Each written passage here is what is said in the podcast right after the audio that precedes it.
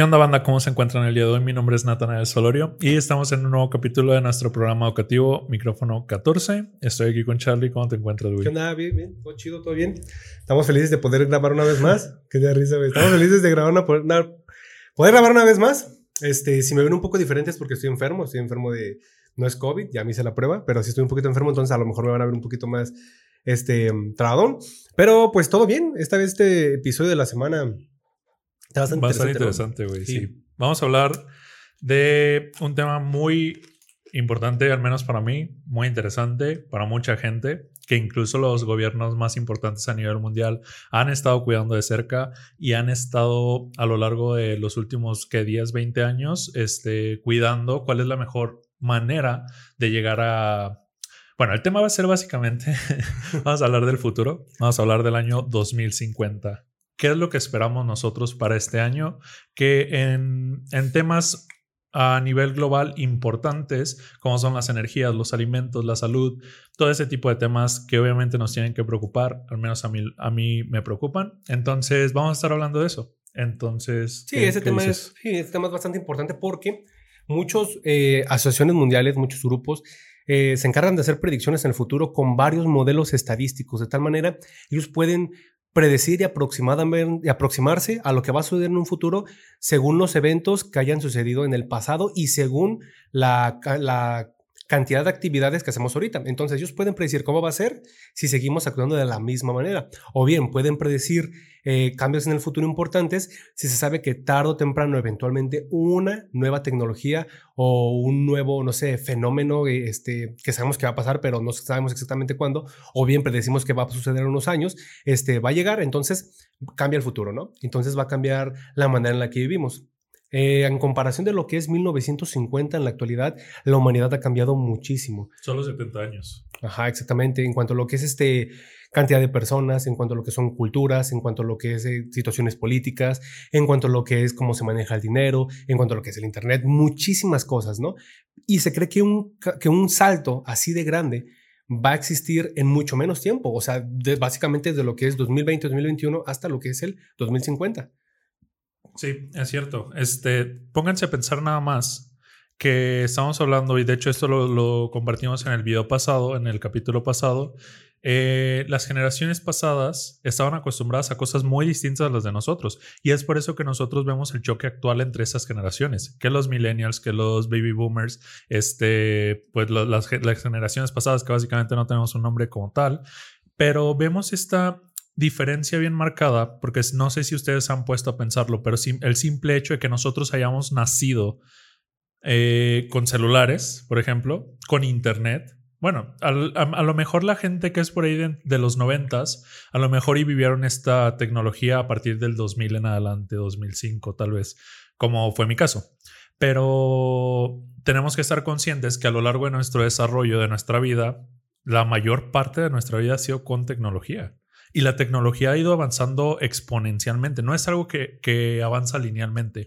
Nosotros ahora en día tenemos, eh, incluso las, las, empresas tecnológicas se reparten en cuatro, en cuatro trimestres. ¿Por qué? Porque cada trimestre la tecnología va avanzando, avanzando a tal grado que normalmente sacan un nuevo modelo, un nuevo diseño, una nueva tecnología y la sacan al mercado. Bueno, el punto es que para 2050 nosotros estamos esperando todo esto que ha pasado en 70 años, de los 1950 para adelante a la fecha.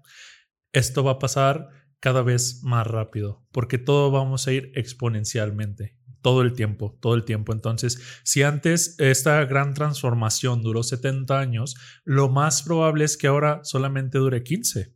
Si estamos hablando que estamos en 2021 ahora mismo, podemos hablar de que en el 2035 a lo mejor la realidad que vivimos es súper distinta y ha hecho un cambio igual de significativo como las generaciones de nuestros padres y abuelos en comparación con la nuestra.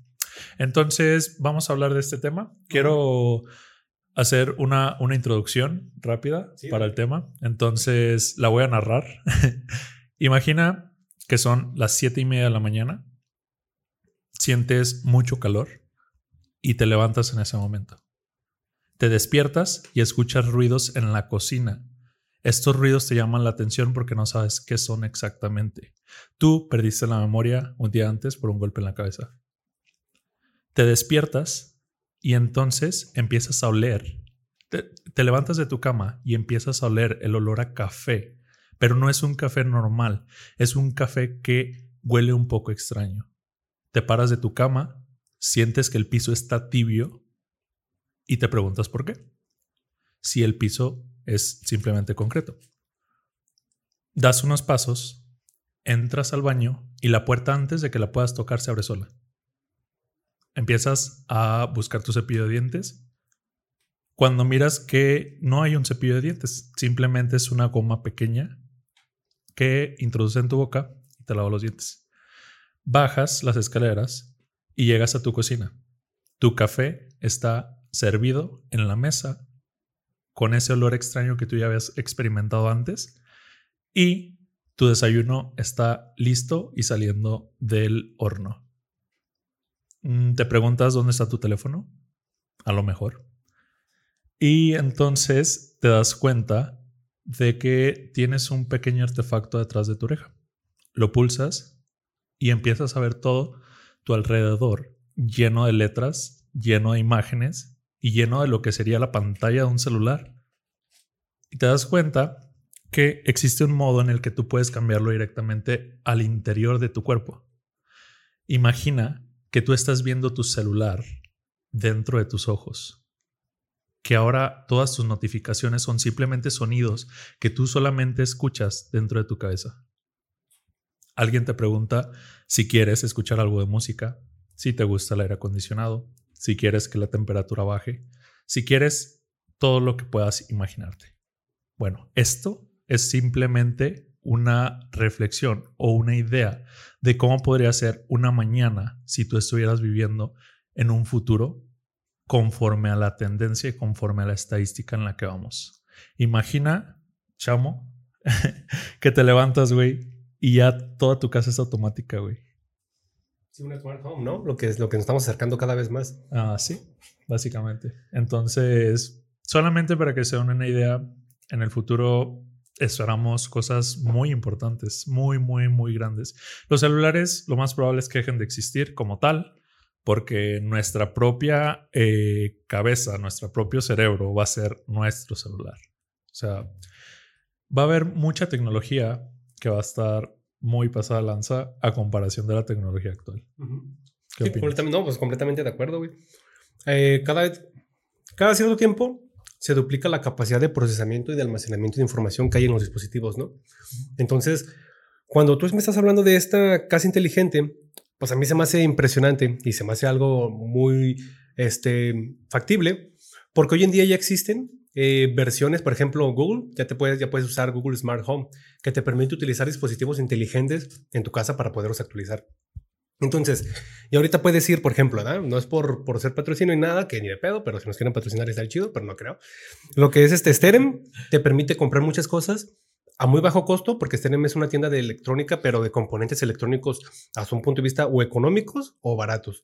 Muchas cosas sí están muy bien, otras cosas están caras, pero, pero una de las cosas más chidas que tiene Sterem es que te permite controlar persianas, focos, te permite controlar el aroma de la habitación, te permite controlar, no sé, qué, tanto, qué tan seguido se prende la televisión, programarlo y todo. Y todo esto con eh, la utilización de tu celular como un cerebro. Tú puedes decirle a tu celular con, vaya, con Google Assistant o con lo que es este, la, aplicación de, de Sterem, que no es tan buena como la de Google Assistant, y tú le puedes decir qué es lo que quieres. Vaya, lo que está haciendo también este, lo que, lo que está haciendo lo mismo también es, es Amazon, güey. Está muy chido porque ellos también están produciendo dispositivos, aparatos que también se controlen solos, lo que son conectores, encendedores y demás cosas que funcionan hasta Wi-Fi. Incluso aparatos que van a llegar a ser indispensables, como lo que es este, cerrados electrónicos para el agua y para lo que es el gas. Entonces, cuando tú puedes controlar todos los aspectos de tu casa desde tu celular y puedes programar y puedes hacer que hagas muchas cosas, ya nos está acercando más al futuro que tú nos estás diciendo, ¿no? Hoy en la actualidad ya se, ya se puede, pero es una inversión, es algo costoso, ¿no? Pero en 10 años va a ser mucho más barato y en 20 años va a ser más barato. Sí, güey, y es que eventualmente el, e, eventualmente el tema de la tecnología va a ser tan accesible que realmente no vamos a tener que gastar mucho dinero en él o en eso. Por ejemplo, nosotros hablamos en un capítulo, exactamente el capítulo de inteligencia artificiales, lo pueden encontrar en cualquier, en cualquier parte de nuestras redes sociales. Eh, hablamos acerca de lo que va a ser el futuro de los asistentes virtuales, porque ahora nos imaginamos que Google Assistant o, por ejemplo, Cortana o en su caso Alexa de Amazon son simplemente inteligencias artificiales muy básicas. ¿Por qué? Porque te responden preguntas, te pueden poner una canción en, en Spotify, por ejemplo, pero en el futuro estas inteligencias artificiales van a estar programadas a tal grado de que literalmente piensen como nosotros. Eh, al tal punto de que podrán hacer cosas como estas, prepararnos el desayuno antes de que nosotros queramos eh, este, o pensemos qué es lo que queremos, que nos pongan un café de nuestro gusto, música de nuestro gusto, temperatura a nuestro gusto. Entonces, todo este tipo de cosas las van a controlar, sobre todo en las casas, porque las casas a lo mejor, o más, más bien lo más probable, y para allá vamos muy rápido, es que sean inteligentes. A final de cuentas, la luz, eh, los servicios, la temperatura, el olor, como dice Charlie, o sea, todo va a estar controlado por una inteligencia artificial y nosotros vamos a tener acceso con nuestra tecnología. Sí, eso es muy cabrón. El otro día Natanel y yo estábamos hablando de un tema que era de los bioreactores, ¿no? Y, y ahorita se me ocurrió esta idea para los que no sepan, un bioreactor es un sistema cerrado que puede ser modificado, puede ser controlado todos sus aspectos más importantes, como lo que es temperatura, como lo que es movimiento, o sea, que se esté revolviendo, como lo que es este acidez, como lo que es cantidad de luz. Todos los aspectos pueden ser controlados a través de un bioreactor, ¿no? Y, este tema eh, se, acerca mucho a lo que estamos hablando, porque él y yo comentamos la idea de poder este de poder tener eh, varios cultivos en casa, pero a la vez si lo piensan de una manera lógica, lo que estamos haciendo al tener una casa inteligente es tener un bioreactor muy grande, porque estás controlando la temperatura, si hay aire o no, por ejemplo, puedes controlar corrientes de aire, la, cantidad de luz que entra y otros aspectos como la alimentación. En un bioreactor se están, dependiendo del, cultivo que tú tengas, eh, se le van a dar, se le va a suministrar en cada cierto tiempo alimento de manera automática. En este caso, la casa puede hacer exactamente lo mismo, estarte preparando o estarte dando cosas de una, con una cantidad de tiempo. Un bioreactor eh, a lo mejor no se limpiaría de una misma manera, tiene sus maneras de limpiarse, pero tu casa se podría llegar a limpiar sola, ¿no? Porque estamos hablando ahorita de smart home, pero podemos agregar el factor de robótica. Entonces, este aspecto está muy importante. Y básicamente el bioreactor y, la, y el smart home, la casa, van a ser básicamente lo mismo. Uno va a tratar de generar las mejores condiciones o, bueno, condiciones específicas, porque hay veces en que queremos que se estresen los organismos que están ahí, pero condiciones específicas para tal objetivo. Y en este caso, la casa va a también generar condiciones específicas para la comunidad del dueño, para que tú puedas sentirte eh, de una mejor manera y tú realices tus actividades de una manera más eficiente, ¿no? Así es. Este, bueno, eh, lamentablemente, desafortunadamente, no todo es bastante bueno. Si vamos al paso en el que vamos, lo más probable es que nuestro futuro sea más desastroso de lo que parece y de lo que imaginamos. Con esto, pues podemos pasar al primer tema, que básicamente les queremos hablar de temas muy específicos traigo aquí el guion, lo voy a leer. Este, les vamos a hablar en temas globales, lo que va a ser el futuro en el 2050, para ser exactos, porque lo que nosotros hemos investigado para este, para este video es eh, qué va a pasar de aquí al 2050 cuáles son los cambios que vamos a presentar y que vamos a vivir justamente en el año 2050. Entonces, de ahí para adelante, lo más probable es que todo esté cambiando drásticamente muy, muy rápido. Entonces, de aquí a 2050, más o menos, podemos tener una estadística en base a lo que estamos viviendo y lo que tenemos ahora mismo. Les vamos a hablar entonces de los cambios geográficamente, biológicamente, tecnológicamente y socialmente. ¿Va? Entonces, como les decía, pues desafortunadamente no todas las noticias son muy buenas. Eh, la primera y bastante preocupante es la contaminación. ¿Qué tienes que agregar, güey? Ah, bueno, de la contaminación, ese factor es muy importante y a lo mejor muchos van a decir, ah, es porque es biólogo, ¿no? Pero, pero la contaminación es un, es un aspecto importante para todas las personas, incluso para los que no están en el lado de biología, vaya, pero para todos en general.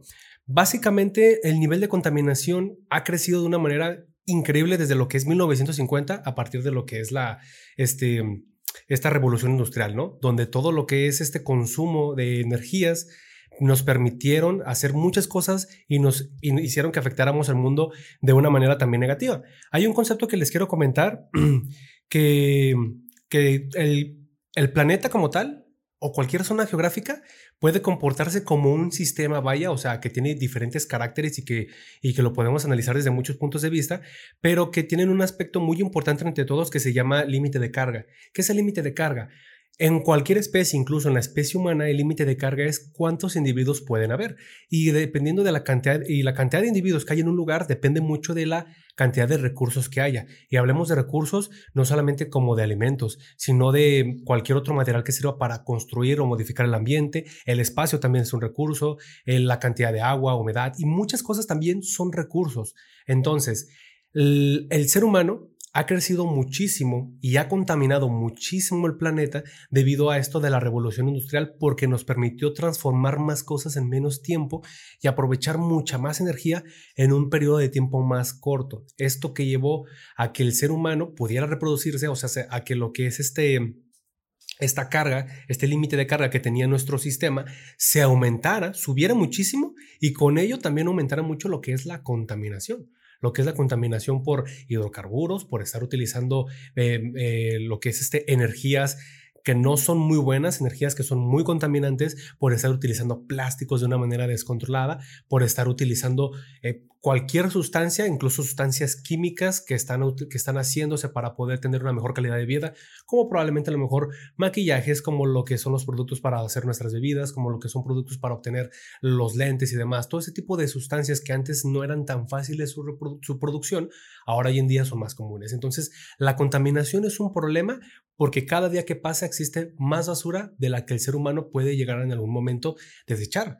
Que hay que recordar que para las personas que a lo mejor no saben a dónde llega la basura, la basura se guarda, la basura se acumula. O sea, mucha basura puede ser reciclada, muchos metales sobre todo pueden ser reutilizados, algunos plásticos, algunos papeles, pero mucha de ella queda estancada en, lugares donde hay muchísima basura, que al final de cuentas, años en el pasado era un lugar donde había naturaleza, porque en todo el mundo habla naturaleza, y ahora están destinados a que exista esta basura. Ay, no, chamo. Así es. Muchos países, muchos países, sobre todo en, Asia o en estos lugares, por ejemplo China, que es muy conocido por tener ciudades literalmente de basura. Estamos hablando de que imagínate que tu colonia eh, todas las casas de tu colonia no existen y todo es basura, tanto enterrada, o sea, estamos hablando de incluso kilómetros eh, de profundidad, a montañas, montañas de, basura. ¿Por qué? Porque estamos generando este impacto ambiental que no es muy bueno. Eh, este, estamos generando un impacto malo sobre lo que es la naturaleza. Estamos generando muchísimo más de lo que somos capaces de desechar. Estamos hablando de que el plástico, incluso hace que 10, 15 años más o menos, el plástico tardaba cientos de años tal vez. Eh, eh, algunos tardaban cientos de años en, en pues morir, en, deshacerse. Ahora afortunadamente han estado saliendo este, algunas otras alternativas, sobre, todo con el plástico. Si tú eres de México, eh, no sé si, si te diste cuenta, el gobierno este, implementó lo que es, al menos aquí en Jalisco, no sé si en toda la República, pero lo que es no usar los plásticos. Bueno, esto es a base de que estamos creando un futuro que no nos gustaría vivir, que las generaciones futuras, recuerden que también nuestras generaciones, sobre todo las, si tú eres, tienes entre 20 y 30 años, lo más probable es que a ti te toca vivir muchísimos más años de los que tus papás y abuelos vivieron. O sea, tu periodo de vida se va a alargar mucho. Entonces, este, tanto para nosotros como para nuestros hijos, las generaciones que vienen, les estamos dejando un futuro bastante pésimo, bastante malo. Entonces, no nada más son los plásticos. Si nos ponemos a pensar ahí en lo personal, yo creo que una contaminación más difícil, que es este todo ese tipo de contaminación que genera calentamiento global. Claro, el calentamiento global se genera por lo que es la falta de salida de lo que es energía térmica de lo que es el planeta, que es retenida a través de compuestos volátiles como lo que son este hidrocarburos. No necesariamente todos los hidrocarburos tienen que ser, pero esa es la principal causa. ¿Cuál es la razón de la aparición de todos estos este, hidrocarburos en, el, en la atmósfera que no permiten salir a lo que es la, la, temperatura, el calor. Bueno, el primero es el dióxido de carbono, ¿no? El dióxido de carbono es lo, lo, que el resultado de la emisión de lo que es la, el consumo de combustible de los automóviles, de muchas máquinas, de lo que es muchas, en la industria, de lo que es incluso la industria energética. Hay, hay países que no son tan eficientes produciendo energía que en lugar de utilizar energías alternativas o más eficientes, vaya la redundancia, eh, utilizan carbón. Hay, hay, lugares que todavía queman carbón para estar produce y produce y produce energía. ¿Qué, ¿Qué es lo que pasa con esto?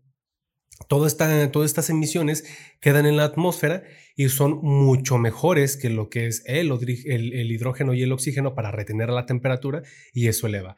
Por otro lado, alrededor del 30% de lo que es el calentamiento global es causado por los gases de las vacas. No sé si lo había escuchado eso. Sí, güey, sí. De hecho, pues sí, las vacas básicamente... Ustedes tal vez se preguntan por qué, pero básicamente es por el metano. O sea, básicamente es por lo que tienen dentro de sus intestinos, sus gases, sus pedos.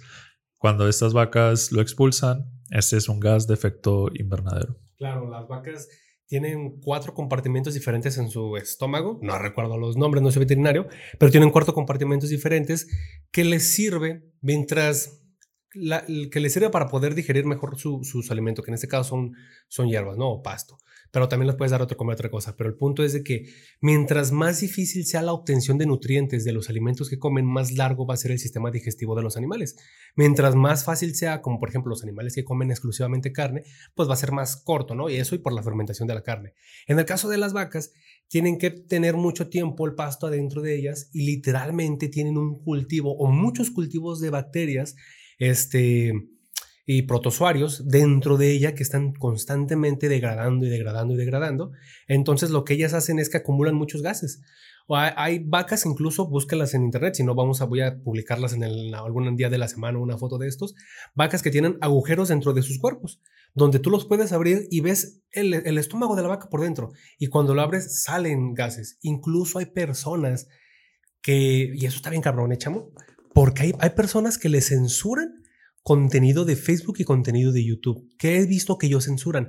Hay una persona que en Argentina, en Argentina tú sabes que comen mucha carne, en Argentina este, este granjero juntó todo el excremento de sus vacas y de sus puercos y los metió en, una bolsa gigante, una, como en una bolsa como de invernadero. Lo metió, lo metió, lo metió, lo acumuló y lo cerró. ¿Y usó el gas? Y empezó a salir el gas, lo conectó a un tubo, lo mandó a su casa y él podía cocinar toda la bronca todo el mes sin consumir ni un solo peso de, de gas LP que venden, ¿no? Sí. Y tiran estos videos. De hecho, de hecho es algo muy eficiente eso. O sea, si nosotros quisiéramos o pudiéramos o tuviéramos la oportunidad. El problema es que las empresas normalmente se van por el petróleo porque la parte económica es muchísimo más rentable. Pero yo en su tiempo incluso pensé en abrir un negocio de eso, güey. O sea, de ir a todos los a todos los lugares donde hubiera residuos biológico, no, bueno, residuos, excremento, básicamente, de todos los animales, porque cuando tú los juntas, las bacterias lo empiezan a descomponer y el gas que sale de esto es gas metano. El gas metano es un gas muchísimo más ligero que el gas LP que usamos normalmente. Si ustedes se preguntan, y eso yo lo investigué para, lo, para eso del negocio hecho, este, si ustedes se preguntan por qué eh, cuando dejan abierta una llave de LP, de gas LP en la casa, no deben de prender un fósforo, pues es porque ese gas es tan pesado que en vez de que el gas se disipe, el gas se va hacia el suelo. Entonces, o, sea, o se queda adentro. Es, es, tan pesado que no se eleva tan fácil. Entonces, cuando ustedes prenden un cerillo, un encendedor o alguna forma de fuego, eh, explotan porque el gas sigue ahí. A, diferencia del gas metano, que aparte de ser muchísimo más este, rentable, muchísimo más ecológico, es muchísimo más seguro. Porque el gas metano es tan ligero que en el momento en que sale del cuerpo en el que está, este gas se va a la atmósfera. O sea, se, se eleva. No, no se queda en el piso. La gravedad no le afecta tanto. Entonces, bueno, el punto es que todo este excremento juntado en una bolsa este, se puede usar como gas.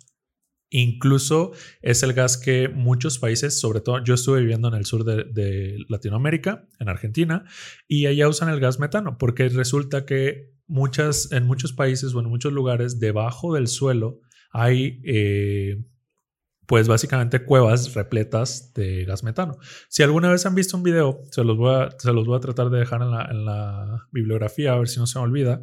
Este, hay un video donde hay gente brincando literalmente como en brincolines en la Tierra, de que son burbujas gigantes de gas metano. Bueno, todo este gas se puede usar. El gas que sale de las vacas se puede usar. El gas que sale de la caca de la vaca, de la caca de los cerdos, de la caca de cualquier animal en realidad, incluso de nosotros, se puede usar para hacer gas metano.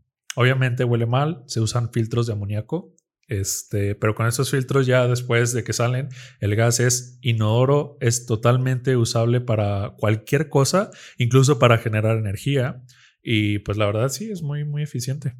Vamos a hablar de un poquito, ahorita que estamos tomando este tema, vamos a hablar un poquito de la producción del, del petróleo. Este también es uno de los temas que vamos a tocar. El petróleo básicamente es un conjunto de compuestos, es un de compuestos de, que lleva un tiempo lo que es degradarse y transformarse. El petróleo es un fósil, un fósil líquido. Este, y bueno, el petróleo lo encontramos en el subsuelo, pero siempre donde encontremos petróleo es un sinónimo de que hay, o mejor dicho, es un mensaje claro, es un signo de que ahí alguna vez hubo un mar para que se produzca petróleo se tiene que, tiene que haber existido un mar ahí. Existe la creencia errónea de que el petróleo se obtiene de lo que son los dinosaurios que se murieron. Y esto no, no es cierto, hay que aclarar esto, es muy importante, porque hay un meme muy interesante, muy bonito que dice, los, dinosaurios se convirtieron en petróleo, los petróleo en plástico y el plástico en dinosaurios de, de plástico. Entonces el dinosaurio terminó volviéndose un dinosaurio. Entonces, este, no, realmente lo que es el petróleo proviene de lo que es el, los plancton que hubo en, hace muchísimo tiempo, lo que es aquí en la Tierra, ¿no? Desde hace muchísimos años. No recuerdo tantos. Creo que eran, creo que data de ahí por el Mesozoico, pero no estoy seguro bien, así que se lo voy a poner ahí.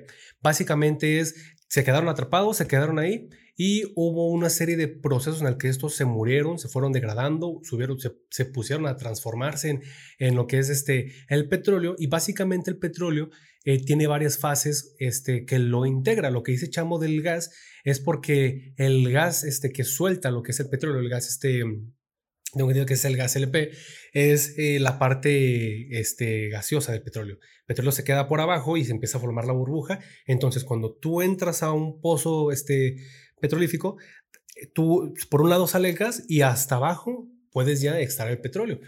Lo sacas y una vez que tú tienes este petróleo, tú ya lo pasas a una técnica que se llama técnica de craqueo, donde por diferentes densidades, porque les digo, el, petróleo realmente está compuesto de varias sustancias, de varias fases, por diferentes eh, pruebas, vaya, tú los vas separando, obteniendo diferentes este, sustancias que van, que vaya, que va desde para la producción de lo que son zapatos, desde para lo que es la gasolina, una parte de lo que es diésel, eh, muchos solventes, muchísimas cosas salen de lo que es el pues, petróleo.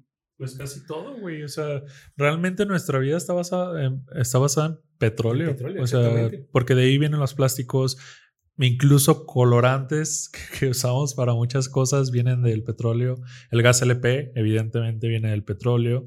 Entonces, Muchísimas cosas, güey. Claro, claro. Y esto es, y el petróleo es uno de los culpables. Bueno, el petróleo no es culpable, el culpable son los seres humanos, ¿no? El petróleo no ni siquiera tiene conciencia. Creo, creo, que, creo que está pasando lo mismo que con los cereales, güey. Que bueno, la alimentación que llevamos ahora en, hoy en día es en base a puros cereales, güey, a puras semillas y cosas así. Es lo mismo que están haciendo con el petróleo. Están tratando de que toda nuestra vida se, se base en, en, en el uso de eso, güey. Y al final del día, eso está mal porque, porque genera lo que le estamos dando el primer punto de lo que es la contaminación. ¿Qué es lo que pasa? El petróleo tarda miles de años en formarse, si no es que, si no es que millones, les digo. Tengo entendido que se formó durante todo lo que es el Mesozoico y el Mesozoico se, se, tiene tres etapas muy grandes, vaya, es enorme. Y lo que está pasando es que nosotros descubrimos el petróleo por ahí del 1950, por poquito antes, poquito después, este, y empezamos a utilizarlo y, estamos acabándonos el petróleo en menos de 100 años, o sea, lo que tardó miles de años en formarse en el subsuelo por muchos procesos complejos, nosotros lo estamos acabando en una cantidad de tiempo pequeña, o sea, en cantidades de tiempo este, de, de planetarias, vaya, o sea, hablamos de que, una, de que un año a, nivel planetario es nada, es un instante, vaya, estamos hablando aquí de miles, millones de años, estamos hablando de eras, iones, entonces... Para, para, poner, para poner en contexto, estamos hablando de que si todo este tiempo que tardó el petróleo en formarse fue un año, por ejemplo, nosotros nos lo estamos acabando en menos de una semana. Sí, sí, sí. No, yo creo que. Yo creo Ah, que en menos, quizá en horas del día. En, horas del día, en minutos Sí. del día. O sea, imagínense toda esta liberación de energía tan rápido y todos estos gases en lo que es la atmósfera. Esto, evidentemente, tiene una repercusión. Y esto nos habla de que la Tierra y los seres vivos realmente somos muy resistentes. Porque a pesar de todo lo que hemos pasado, seguimos aquí. La Tierra trata de mantenerse en su equilibrio. O sea, se- realmente es impresionante, pero eso no quiere decir que hay que estarlo tentando, ¿no? Ah, en- alrededor de la historia han existido eh, cinco extinciones masivas, ¿no? Una de las más importantes que acabó con el 96% de la Tierra fue la, la erupción de un volcán. La última, la, la que, acaba de pasar, fue cuando se extinguieron los dinosaurios. Este, tengo que entendido que fue al, al final del Cretácico, que también es el final del Mesozoico. Este, el cambio de tipo de atmósfera, que fue de las primeras. Hoy en día estamos nosotros viviendo en el periodo del, del Holoceno. ¿Qué pasa con el Holoceno?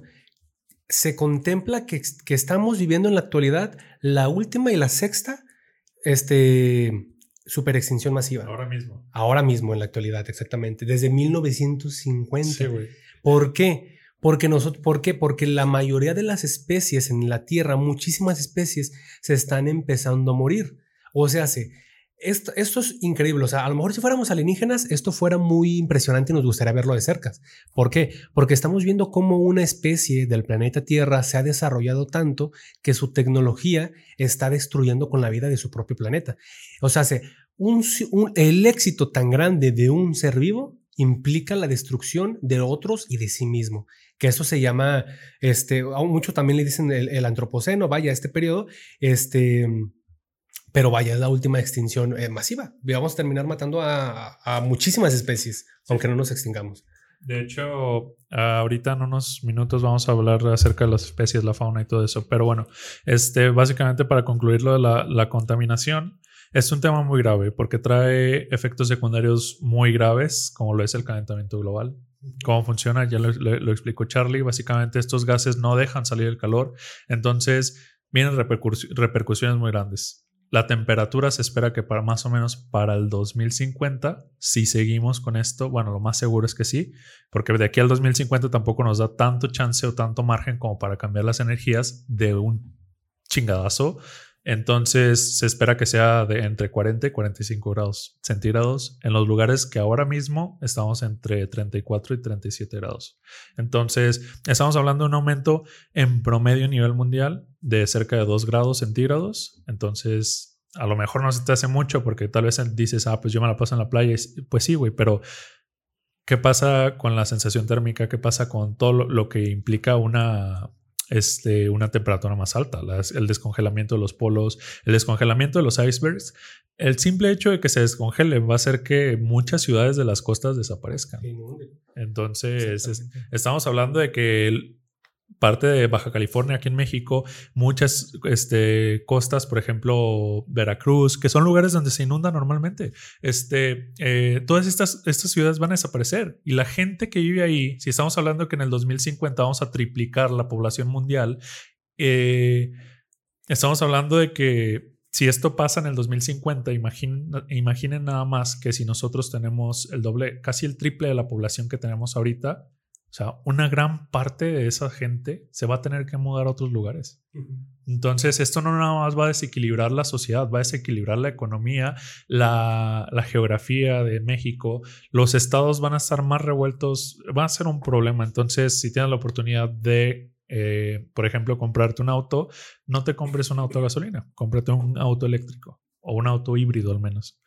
Pero bueno, ¿tú qué quieres agregar algo? Sí, el calentamiento global tiene muchas repercusiones muy, muy, muy fuertes. Se han reportado árboles en Rusia, pinos en Rusia, que, que únicamente entra su periodo de reproducción cuando bajan las temperaturas hasta cierto grado. Debido al calentamiento global, no se han reproducido en años, entonces pueden entrar en extinción. Esa es una, ¿no? Por los animales, ¿no? Muchos, no, no conozco animales que necesariamente inicien su reproducción con temperaturas, pero sí van a tener un choque ah, pero muy fuerte. En el momento en el que aumenten, güey, las temperaturas. Uh -huh. Por ejemplo, bueno, hablando de animales, lo que es este, el, el coral, eh, a lo, bueno, ese es un buen ejemplo. Exacto. Se está dejando de reproducir y están empezando a ver otros tipos de, no sé si sean corales, pero, pero producen estructuras calcias y, lo, estamos viendo que en los mares está perdiendo la gran cantidad de, de, biodiversidad ¿Qué, onda con las qué onda con los mares? ¿Qué onda con las costas? Bueno, nosotros si lo viéramos sin vida, veríamos agua y veríamos la arena cómo se va haciendo más honda, pero lo que es la aparición de lo que son corales, lo que son esponjas, lo que son algas, lo que son muchas cosas, le dan eh, una complejidad al ecosistema creando, creando ambientes acuáticos tridimensionales donde puedes estar en diferentes fases. Al estarse terminando lo que son muchos... eh, muchos corales y a estar apareciendo un solo, un solo tipo de desiertos, en este caso puros de color blanco, que es el problema, eh, están cambiando muchas características de esto. En este caso, una repercusión de ello es el cambio del pH y por lo tanto la aparición de muchas algas, como por ejemplo esta alga que el sargazo. Es por este cambio de, de pH cambiado por el cambio de temperatura y ahora tenemos un montón de sargazo en lo que es en las costas que impide la reproducción de muchos animales, que impide la llegada de... Ujú. Y se ve mal. Y los turistas dejan de ir a lo que es este a las playas. Porque se, ve- se ve todo verde, se ve todo ahí como, como si estuviera todo contaminado, vaya. Que realmente es un fenómeno fuerte, ¿no? Por otro lado, eh, lo que decía Nata de la inundación es muy importante. Cuando el máximo que puede llegar a subir, según la NASA, lo- la cantidad de agua, cuando se derriten los polos, son 65 metros. 65 metros. O sea, se- para que se hagan una idea, si, si ustedes están, ustedes, ustedes lleguen, párense en la costa y ven uno de los edificios más grandes que están ahí. Este, ¿qué será? Cada piso medirá como dos metros. Sí, ¿no? No, bueno, sí, más.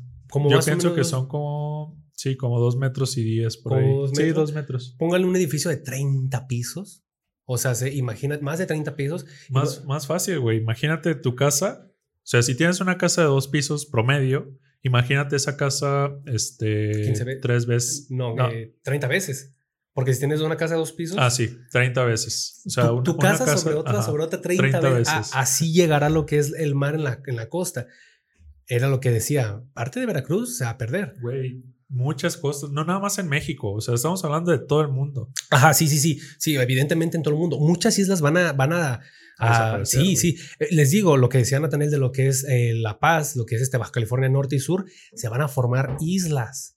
Islas en medio de eso por la cantidad de agua que va a subir, 65 metros, vaya.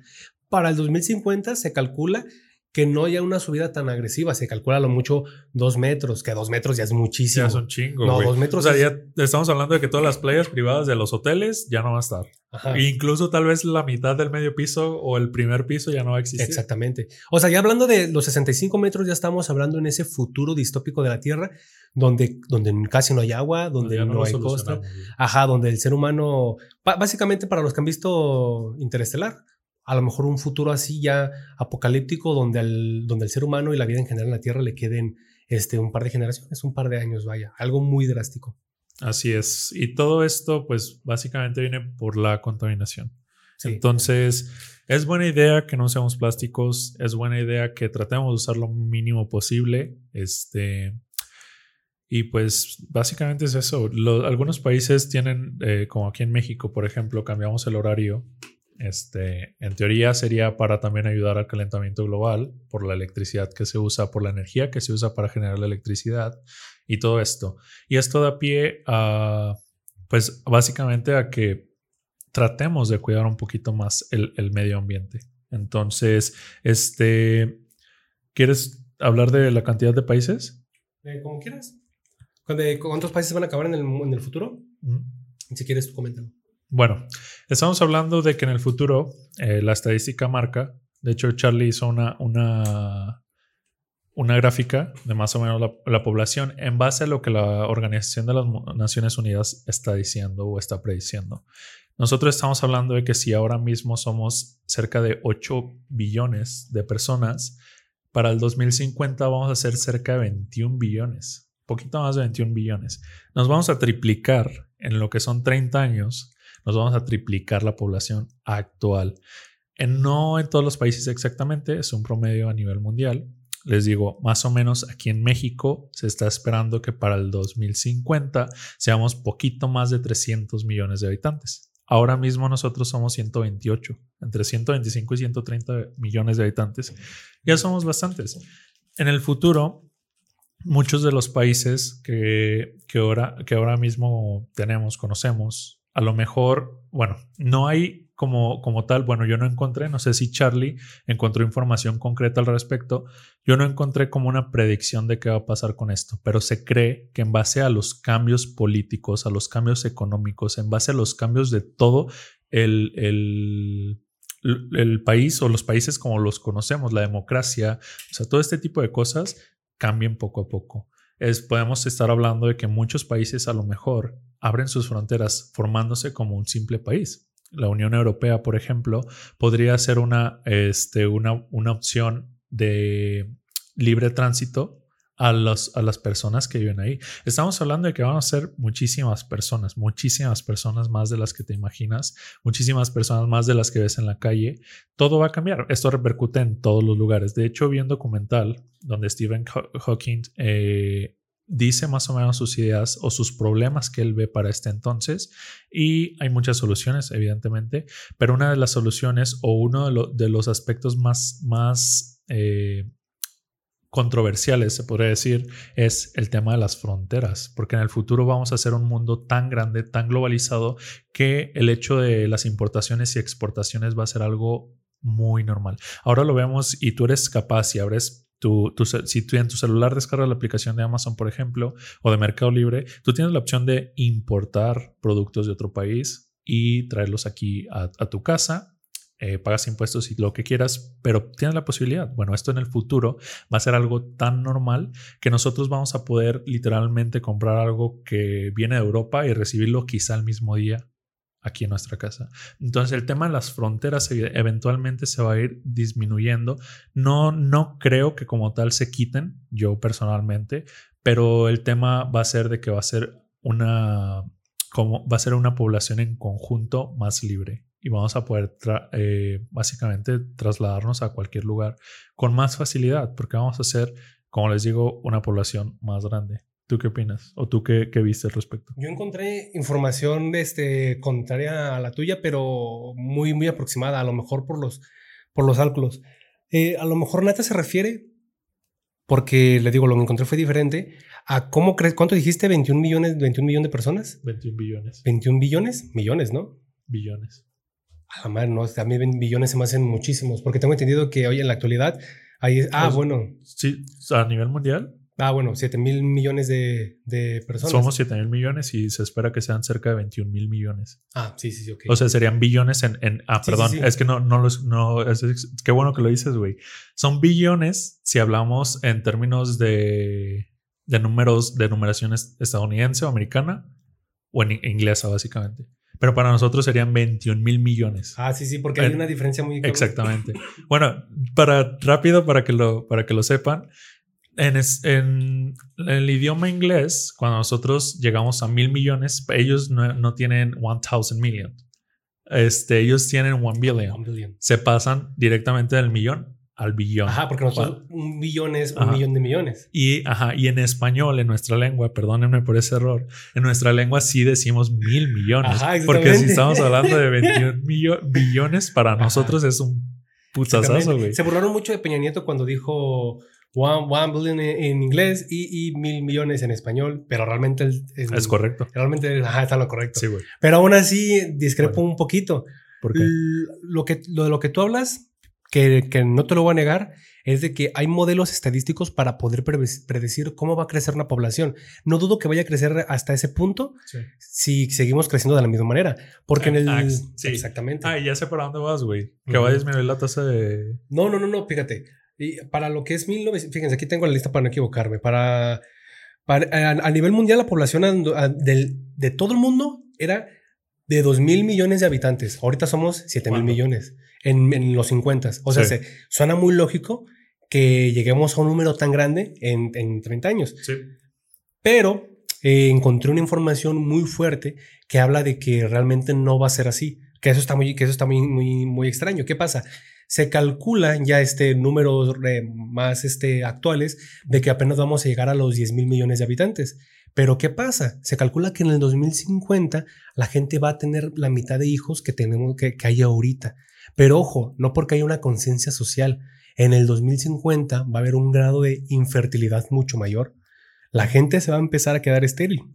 Sí. Y eso está muy, muy eso está muy, muy grave. Por eso yo discrepo a lo mejor con los datos, pero si seguiremos creciendo de la manera en la que hemos estado creciendo, yo creo que sí, a lo mejor sí, podemos llegar. De hecho, de hecho yo lo, lo, que me estoy basando es sí en eso, en un estudio que se hace en base a lo que hemos, eh, si todo sigue igual, así como estamos, si nada cambia, en base a, la historia desde más o menos 1950, llegaríamos a esa suma. Pero estamos hablando de que, por ejemplo, hoy en día estamos viviendo un cambio cultural muy grande, que es que la gente no quiere tener hijos.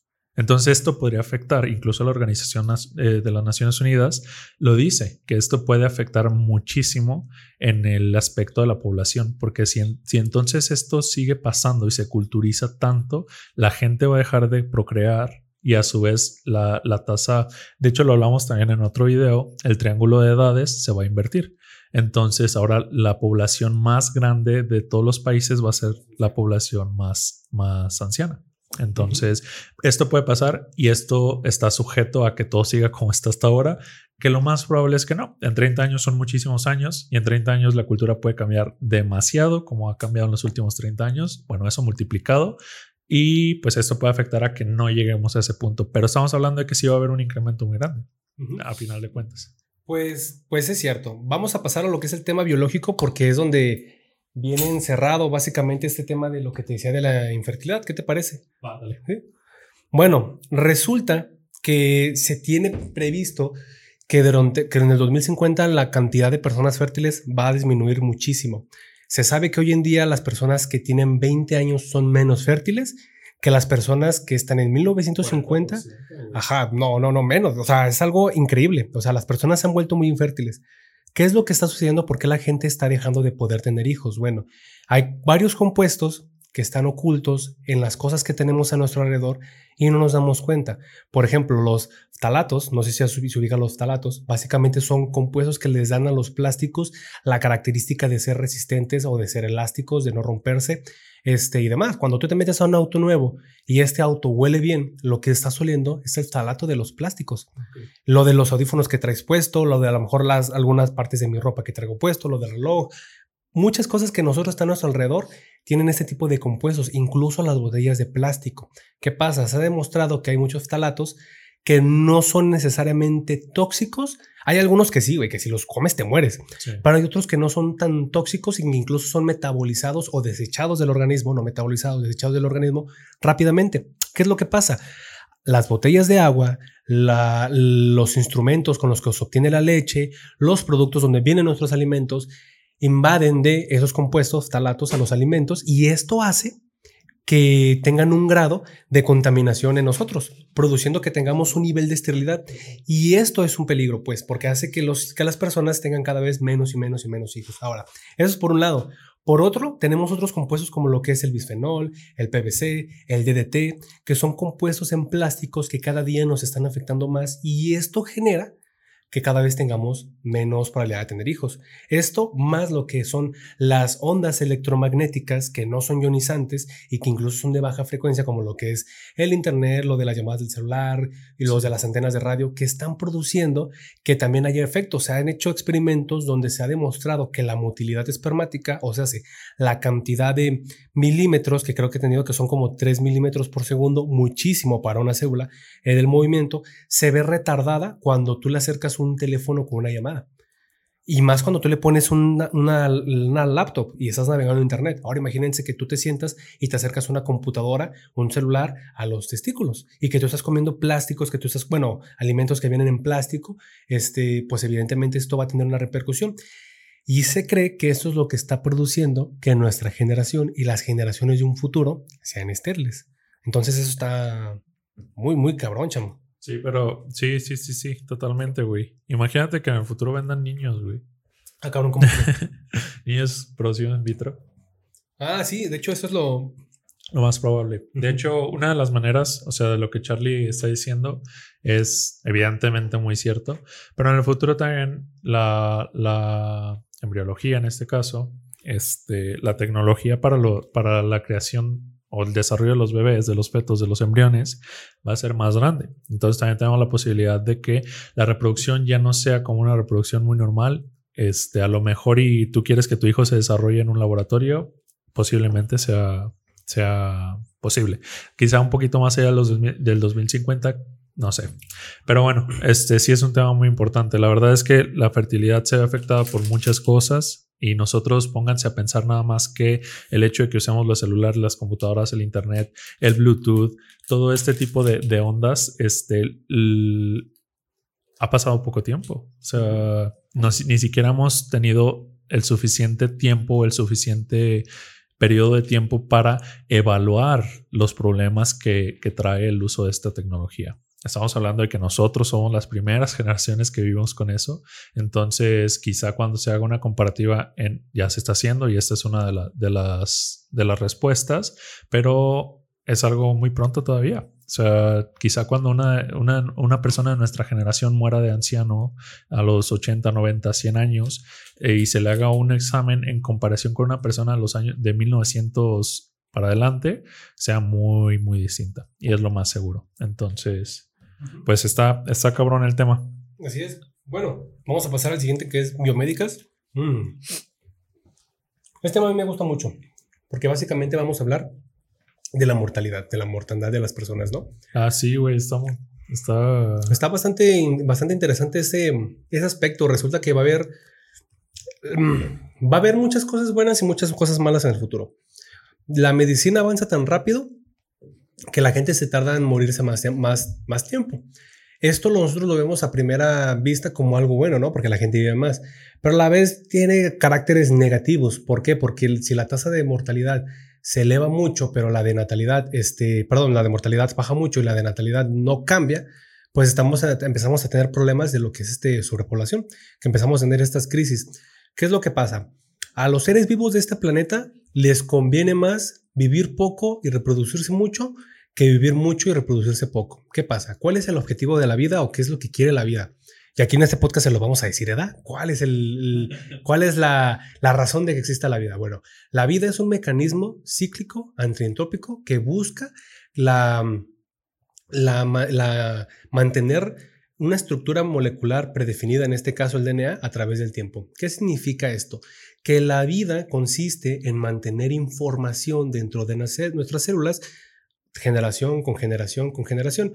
Lo único que nosotros les pasamos a nuestros hijos a través de espermatozoides o óvulos es información genética. Es lo que les dejamos. Y eso va pasando y eso mismo hacen las plantas y eso mismo hacen todos los tipos de, este, de vida. Incluso, o sea, una, una, evidencia de que la vida no es lo más importante, sino la mantención de esta información son los virus. Los virus no están vivos, pero lo más importante no es la vida. La vida no es tan así. La vida es eh, un mecanismo para mantenerlo. Los virus no están vivos, pero aún así buscan mantener su DNA. Y, y, la vida encontró, o mejor dicho, el DNA encontró que la manera más eficiente de poder mantener su existencia en el universo es a través de lo que es este con, con, seres vivos que se reproduzcan, más que con seres vivos que vivan mucho. Entonces, el problema del 2050 que a lo mejor podamos em, llegar a enfrentar es de que el ser humano quiere vivir más, la gente no se quiere morir y es completamente lógico, realmente quien quiere afrontarse a la muerte. Pero entonces, cuando ya nadie se muera y la gente siga naciendo y las personas empiezan a vivir más, ¿va a haber suficiente recurso para todos? ¿La tecnología lo va a alcanzar a solucionar a tiempo? ¿La ciencia lo va a alcanzar a solucionar? ¿Qué pasa con la sociedad que es apática a la ciencia? ¿Qué pasa con las personas a las que no les interesa? Porque yo conozco gente, sobre todo gente muy religiosa, que piensa que la ciencia es mala. Literalmente, los mexicanos, la mayoría, piensan que la ciencia es mala. ¿Qué va a pasar el día de mañana cuando existe esta brecha entre igualdad de vidas y queramos decir quién va a vivir más, quién va a vivir menos y quién va a tener una vida digna al tener agua, alimentos, luz, servicios y quién no? Vaya, por otro lado, ¿no, chamo? ¿O tú qué piensas? A lo mejor tú piensas algo diferente. Sí, bueno, comparto la idea de que básicamente nuestro objetivo es este, vivir más, bueno, no como tal vivir más todo el tiempo, sino como dice Chamo, la naturaleza de, de nosotros es preservar esa carga genética que llevamos, o sea, la conciencia que nosotros tenemos, la, la, la, humanidad como tal es una consecuencia de la evolución pero en base a, seguir haciendo esto, a seguir conservando nuestra carga genética, nuestra identidad genética que traemos. Pero la verdad es que yo pienso, güey, que en el futuro, este, vamos a, vamos a vivir más, pero va a haber problemas más cabrones en cuanto a esto. De hecho, una de, la, de la parte que queremos tocar es, eh, no sé si, si para allá ibas, lo de los, las bacterias. Ok.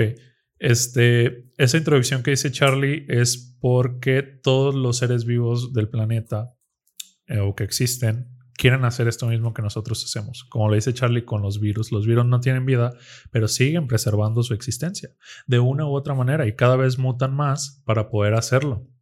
Lo estamos viviendo ahora, ahora con, la, con la pandemia. Entonces, no nada más los virus, sino que existe, en, en realidad, yo, yo personalmente vi un documental sobre el mundo micro, microbiológico, ¿se dice? El mundo microscópico.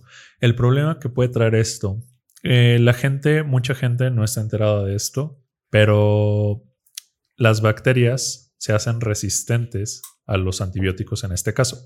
Cuando nosotros nos enfermamos de una bacteria, normalmente vamos al médico, nos recetan un antibiótico específico y ese antibiótico acaba con ellos. Es un hongo básicamente que mata a, las, a las bacterias. Bueno, se dice o se cree o se predice que en el futuro estas bacterias van a ser súper resistentes. Y nosotros, el, catálogo que tenemos de antibióticos es muy pequeño.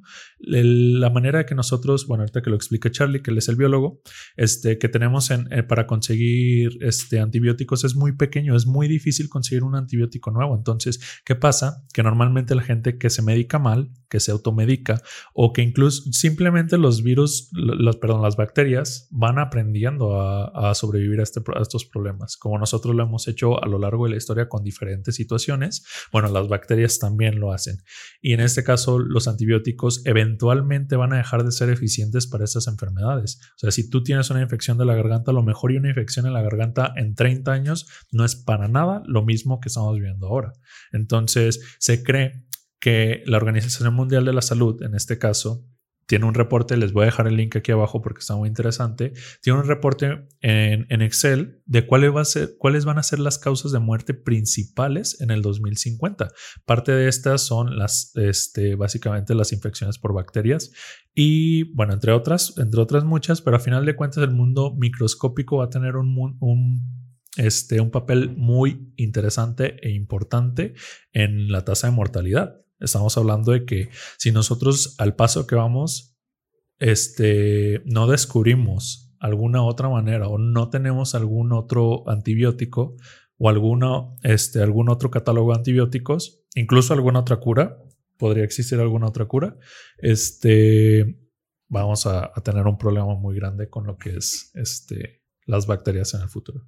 Pues sí, básicamente lo que dijo Natanael es, es cierto. A lo que se refería una micotoxina, ¿no? En, la, antibióticos. Te referías a la penicilina, ¿no? De que la penicilina, este, es una micotoxina de un hongo, este, penicillium, no recuerdo qué, pero básicamente destruye bacterias porque las aísla de su, de su territorio, vaya, pues lo que hace es poblar y cuando nosotros en microbiología tenemos, estamos haciendo una prueba de antibióticos en un gel de agarosa eh, con nutrientes, ponemos una sustancia, en este caso podría ser penicilina, por alcohol, oxigenada y demás, y nosotros vemos, perdón, qué tan fuerte es un antibiótico midiendo un halo. ¿Qué es un halo? Midiendo lo que es un anillo. Agarramos, imagínense, imagínenselo conmigo, que tiene una gelatina, una gelatina de color transparente. A esta gelatina agarran un, confeti de, de papel, papel transparente, lo sumergen en un antibiótico, en agua oxigenada, en veneno de abeja, en veneno de cobra, en lo que ustedes quieran ver si eso no le esté eficaz contra una bacteria que produzca una enfermedad. Lo ponen en este platito de, cristal, es una caja Petri, en esta gelatina, y luego inoculan con una bacteria. Agarran una bacteria y la ponen. ¿Qué es lo que pasa? La bacteria va a crecer en todo el platito, menos en esos anillitos de papel. Y vamos a ver que ese anillo de papel circulito tiene 1, 2, 3 o 4 centímetros donde no crece nada. Donde no crece nada, es donde es el tamaño, e, es, donde no crece nada, es el lugar donde la sustancia alcanzó a hacer efecto. ¿Por qué? Porque mientras más se aleja, todavía hay esta sustancia antibiótica o, propuesto antibiótico, pero en una menor concentración. Entonces ahí ellos calculan y con el halo son capaces de calcular qué tan efectivo es un antibiótico con otro. ¿Qué pasa? Es terrorífico Porque en la actualidad muchas bacterias que se curaban, que se destruían, perdón, o que producían enfermedades que podían ser curadas con eh, antibióticos simples antibióticos incluso de alto espectro. ¿Qué es esto? Son antibióticos que son capaces de, atacar a gran variedad de bacterias. Las bacterias se dividen en dos grupos muy grandes, las gram positivas y las gram negativas. Las gram negativas son principalmente las que causan enfermedades, porque producen este, toxinas o producen compuestos que, te hacen sentir mal o que te, hacen, o que te enferman o que te hacen daño, vaya, que incluso llevan a una proteóstasis, que es una destrucción de lo que son las proteínas. Ahora, Tú agregándole antibióticos, tú puedes ver qué onda, con quién, cómo se destruye más o cuál activa más. En la actualidad casi no hay halos, o sea, la, distancia de los halos es pequeña. En la penicilina ya casi no funciona. La penicilina revolucionó la, medicina durante la Segunda Guerra Mundial. De hecho, nos alargó el periodo de vida. El periodo de vida, o sea, 20 años. exactamente. Y ahora estamos viendo que se están haciendo las bacterias resistentes a todo esto. ¿Cómo se hacen resistentes? Bueno, Básicamente tú tienes una bacteria, imagínense, bacteria mm, penicillium, no, no, penicillium es de... vamos a hablar de Clostridium natanael, ¿no? Vamos a hablar de una nueva bacteria. Clostridium natanael tiene la característica de que la mata cualquier antibiótico. ¿Qué es lo que pasa? Esta bacteria es, es este, potencialmente patógena, produce enfermedades. Yo me contagio de, de Clostridium natanael. Toma antibióticos. Lo que esos antibióticos van a hacer van a hacer destruir esta bacteria. Cuando queden poquitas cantidades de esta, yo voy a decir, ay, me voy a dejar de medicar y me va a valer y ya no voy a volver a tomar ese medicamento y lo voy a dejar ahí. Esas poquitas bacterias que quedaron ahí eran un poquito más resistentes que las otras porque tenemos a mil bacterias, digámosla, así en filita, y a todas les cayó la misma cantidad de antibióticos, suponiendo, ¿no? Y de esas solamente sobrevivieron cinco. ¿Por qué esas sobrevivieron y las demás no? Bueno, a lo mejor porque tienen una diferencia que las hacen un poquito más resistente. Y esas cinco se van a volver a repoblar y les vas a poner otra vez antibiótico y, ah, caray, ahora ya no son cinco, son diez. Y bueno, constantemente al estar haciendo esto y no terminar este, medicamentos de una manera normal o estarte automedicando, estás haciendo que muchas de estas bacterias empiezan a quedar poquitas, se repueblen, poquitas se repueblen y estás ejerciendo una fuerza de selección natural que está haciendo que se vuelvan resistentes, haciendo que para el 2050 las bacterias no se puedan morir, haciendo que lo que es Clostridium natanael se vuelva muy poderosa y ya no la puedan este, matar con cualquier cosa. Y, eso es este, un problema fuerte. Sí, esto pasa con muchas cosas. Incluso hay doctores que han logrado, o hay experimentos en los que se ha logrado curar alergias de personas eh, por ejemplo, con lo, en España se hizo, un, se, hizo un estudio de esto. Se trató de curar a niños que eran alérgicos a los cacahuates. ¿Cómo? Dándoles pequeñas partecitas de cacahuate por día. Resulta que gran cantidad de, estos niños terminaron con su alergia y dejaron de ser alérgicos. Bueno, traslada esta perspectiva a una bacteria siendo que la bacteria es muchísimo más peligrosa que, una alergia, este, estamos hablando de un problema muy, muy grande. O sea, ¿por qué dice Charlie que cuando te automedicas? Porque literalmente tú no sabes cuánto antibiótico necesitas. Incluso yo, por ejemplo, yo mido 1,90. Cuando yo voy al médico, a mí me recetan una pastilla y media de antibiótico, porque una pastilla no es suficiente para mí. Entonces, imagina que tú eres una persona que no sabe nada de, de, medicina que a lo mejor has estado evidentemente infectado de algo a lo largo de tu vida, te han recetado medicamentos y ves que tu hijo se, se, se enferma de esa misma infección. Lo más probable es que lo trates de automedicar. Que eso es una cultura muy normal aquí en México que yo la verdad no comparto y no me gusta. O sea, al cuando tú estás haciendo eso, estás perjudicando a la salud de las personas, de todas las personas. Entonces, eh, no es bueno. Cuando tú te automedicas no sabes cuánto antibiótico tienes que tomar por cuántos días y eso está mal porque pasa justamente lo que está diciendo Charlie. Al igual que las personas que cuando tú te tomas un antibiótico seguramente te ha pasado a los tres o cuatro díés ya estás normal, o sea, ya te sientes súper bien, ya puedes hacer todo como si la enfermedad no hubiera existido, pero te recetaron el antibiótico por siete días por una razón, que es esta, que todas las, las bacterias se mueran porque esto pasa normalmente en el mundo microscópico, no lo podemos controlar, ni siquiera tenemos idea de si esas cinco fueron cinco nada más o fueron 50 de mil. O sea, no se puede saber. Entonces, el, el, tema es que tienes que terminar tus recetas y tienes que ir al doctor en vez de automedicarte. Y pues ya. También existe, por culpa del calentamiento global, güey. ¿No supiste que en Rusia hubo un ataque de, de anthrax, güey? No en la actualidad, hace como dos años. Y todo el mundo estaba así de, ¿qué está pasando? ¿Por qué? Hay bacterias que son capaces de sintetizar compuestos tan letales que tratan de erradicar la bacteria de, muchas maneras. En la actualidad, los biólogos y los biólogos médicos, a lo mejor químicos, eh, veterinarios, tienen contactos para poder comprar bacterias. Por ejemplo, yo ahorita bueno, ahorita no porque ya es noche, ¿verdad? Pero yo podría ahorita marcar y, a una empresa alemana pedirle una cepa de una bacteria que fuera incluso letal, porque incluso a los biólogos y a la gente que está en el personal de, investigación científica nos venden bacterias que son este, de importancia eh, médica. ¿Qué es lo que pasa? Nosotros, cuando nosotros pedimos estas, hay cláusulas para poderla comprar. Estas muchas características muy importantes. Bueno, hay bacterias como lo que es Bacillus anthracis que no te permiten comprarla. Bacterias así y muchos otros compuestos están vetados. Incluso lo que es este, la toxina butolínica está prohibida. Es, una, es una toxina, eh, este, no es proteica porque es más, más un péptido. Eh, su secuenciación en lo que son las páginas de donde vienen los genes. Por ejemplo, en CBI es una página de internet que cuenta con casi todos los genes o todos los genes que se han investigado hasta la fecha menos este tipo de, sustancias, como lo que es la toxina botulínica, además la isoforma tipo H, que es el veneno más letal del mundo, este, no viene aquí. Entonces, ¿qué pasó en Rusia? Se descongeló una bacteria por el calentamiento global cerca de ahí. ¿Y qué es lo que sucedió? hay un fenómeno llamado transformación, donde unas bacterias se comen a otras y al comérselas adquieren su material genético y son capaces de utilizarlo. Entonces, bacterias que no eran capaces de sintetizar este eh, anthrax ya fueron capaces de hacerlo y mucha gente se empezó a enfermar y se pensó que era un ataque. Bueno, esto es la versión original, ¿verdad? Ah, igual, igual, y yo estoy contándolo de esto desde el aspecto normal, normal y biológico, pero quién sabe, ¿verdad? Y en el mundo estamos. A lo mejor sí pudo, es que es posible. ¿Por qué dice Charlie que bloquean esta información? Porque literalmente cualquier cabrón que tenga, que tenga acceso a eso puede experimentar y puede hacer un problema muy grande. Entonces, es, cuando estamos hablando de toda la secuenciación y toda esta información que se tiene en estas páginas, es información de literalmente para que tú puedas modificarlas. Entonces, estamos hablando de información muy delicada. Y, y pues sí, güey, o sea, realmente estamos hablando de que incluso, por ejemplo, la Atlántida, el, ¿cómo? ¿Atlántica? ¿Cómo sí? Antártida. Ajá, Antártida. Me confundí. en la Atlántida. ¡Ah, cabrón! sí, güey. En la Atlántida, este.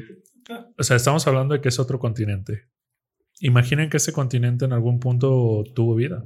Entonces, estamos hablando de no nada más vida eh, grande, por así decirlo, como lo conocemos, vida mamífera, tal vez ah, vida acuática, pero también microscópica. Entonces, realmente es un, es un tema muy, muy complejo. De hecho, parte de, de, los problemas que, que, se esperan para el 2050 es que haya muchísimas más pandemias o tipos de pandemias por causa de tanto de virus como de bacterias nuevas. Sobre todo los virus son los que nos preocupan también mucho porque los virus este, son un poquito más difíciles de, de, de matar, por así decirlo. Exactamente, y mutan más rápido, que, que, justo eso también lo quería tocar. Lo estamos viendo ahora con el, con el COVID. La gente que, que normalmente no es consciente de, la gran de la gran contaminación, o más bien del gran contagio que pueden causar, se ha visto que ya, ya tenemos muchas variedades del mismo virus. ¿Por qué? Por lo mismo, porque mientras más gente se infecta, más probabilidad hay de que el virus mute, porque más aprende el virus, es, un tema muy, muy complejo, pero esto es algo que nos va a complicar un poquito nuestro futuro. Este, tan, yo pienso que a lo largo de toda nuestra, nuestra historia como, como humanos, porque es algo que ha existido a lo largo del tiempo. Tiempo. ¿Cuánto ¿Qué, ¿Qué, dices? ¿Cuánto tiempo nos queda? uh, nos quedan 22 minutos. Ya es tiempo. Pues es cierto, güey. Realmente yo también pienso lo mismo en ese aspecto. Incluso hay una noticia muy ah, fuerte, nomás para acabar ese tema, de que en, África se descubrió una nueva variedad del virus que infectaba a otros animales. Entonces, hay que tener cuidados con eso, chicos. Y más, vacúnense. La gente que se está poniendo las vacunas, pónganse las dos dosis. Si se ponen una, corre el tiempo de hacer que la selección natural presione más al virus y nos pongamos peor. Vacúnense las dos dosis. Literalmente este virus nos podría extinguir. Si no se cuida, si no se cuida. sí. Pero bueno, vamos a pasar entonces al área tecnológica. Súper rápido. Este.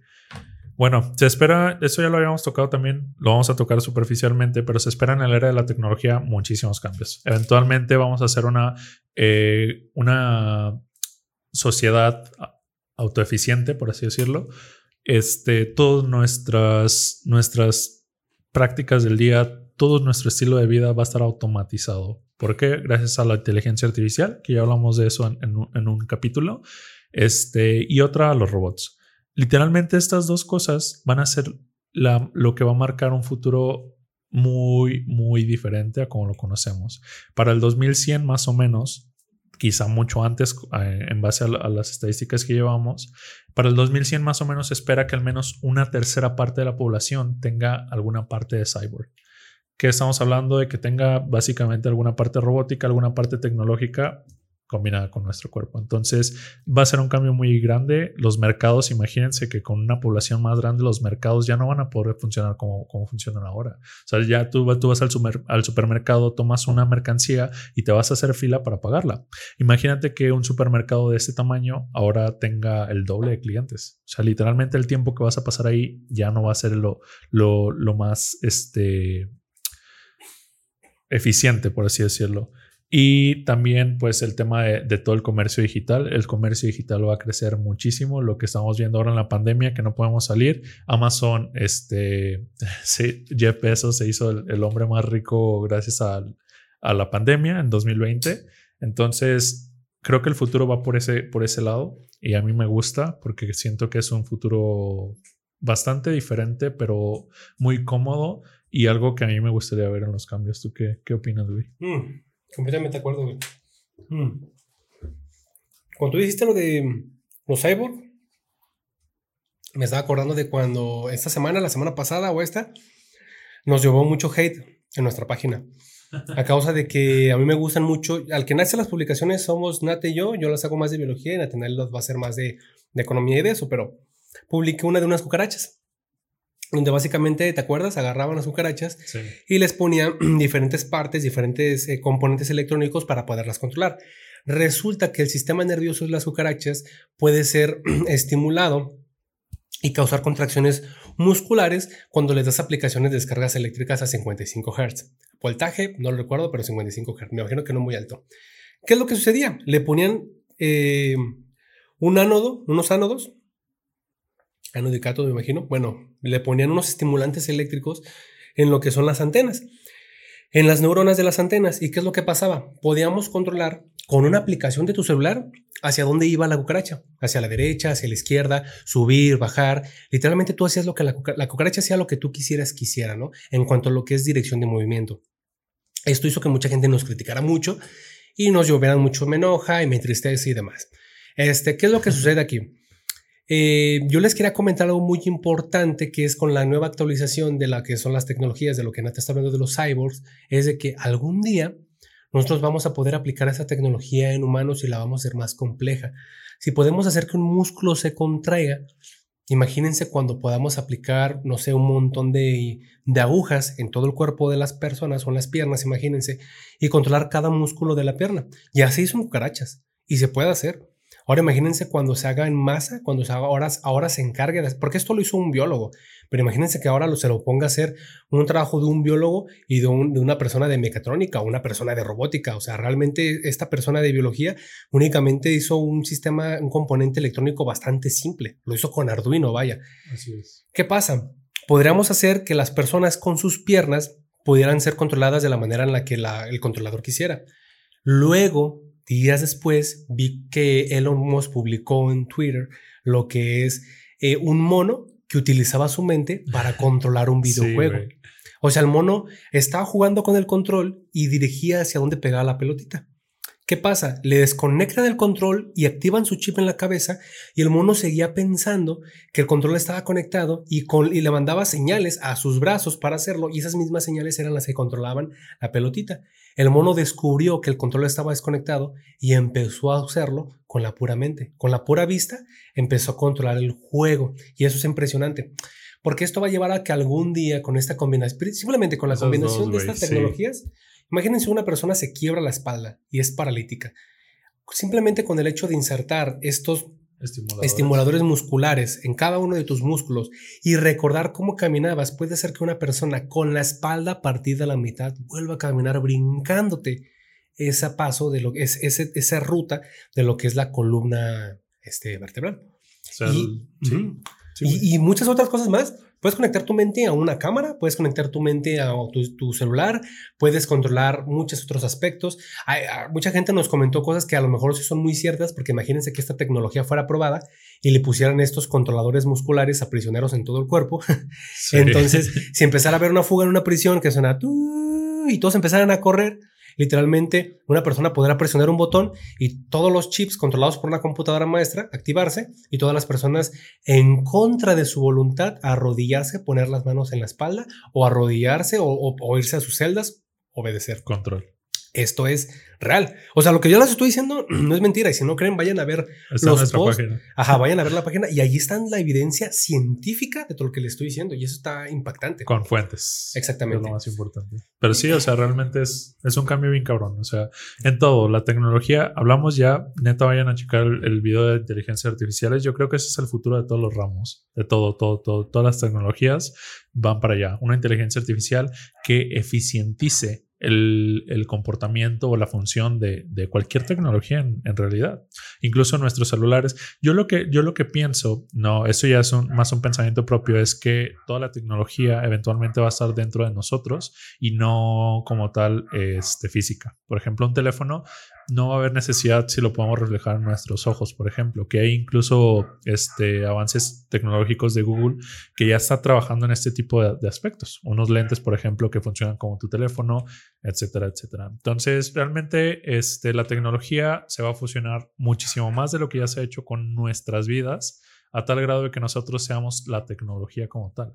Incluso usar nuestras células como discos duros, usar nuestros ojos como pantallas, usar nuestra piel, nuestro, nuestros dedos, nuestras manos como teclados o ratones. Entonces, lo que estamos viviendo ahorita es algo prehistórico a comparación de la tecnología que vamos a tener en 30 años si seguimos el mismo paso que llevamos en los últimos 20, 25 años. Entonces, está, está, está muy cabrón. Claro que sí. Y bueno, debido al tiempo, ¿qué te parece, Chamo, si pasamos a la actividad final, a la actividad de la semana? Va. Aquí es donde Chamo va a poner en el video.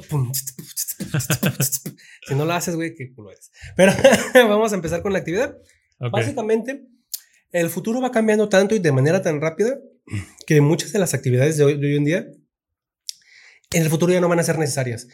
Y muchos empleos, este, muchas profesiones incluso, este, muchos oficios, bueno, entendiendo profesiones y oficios como empleos, van a desaparecer. Incluso se piensa que hoy en día los estudiantes de primaria se están preparando para trabajar en cosas que hoy en día no existen.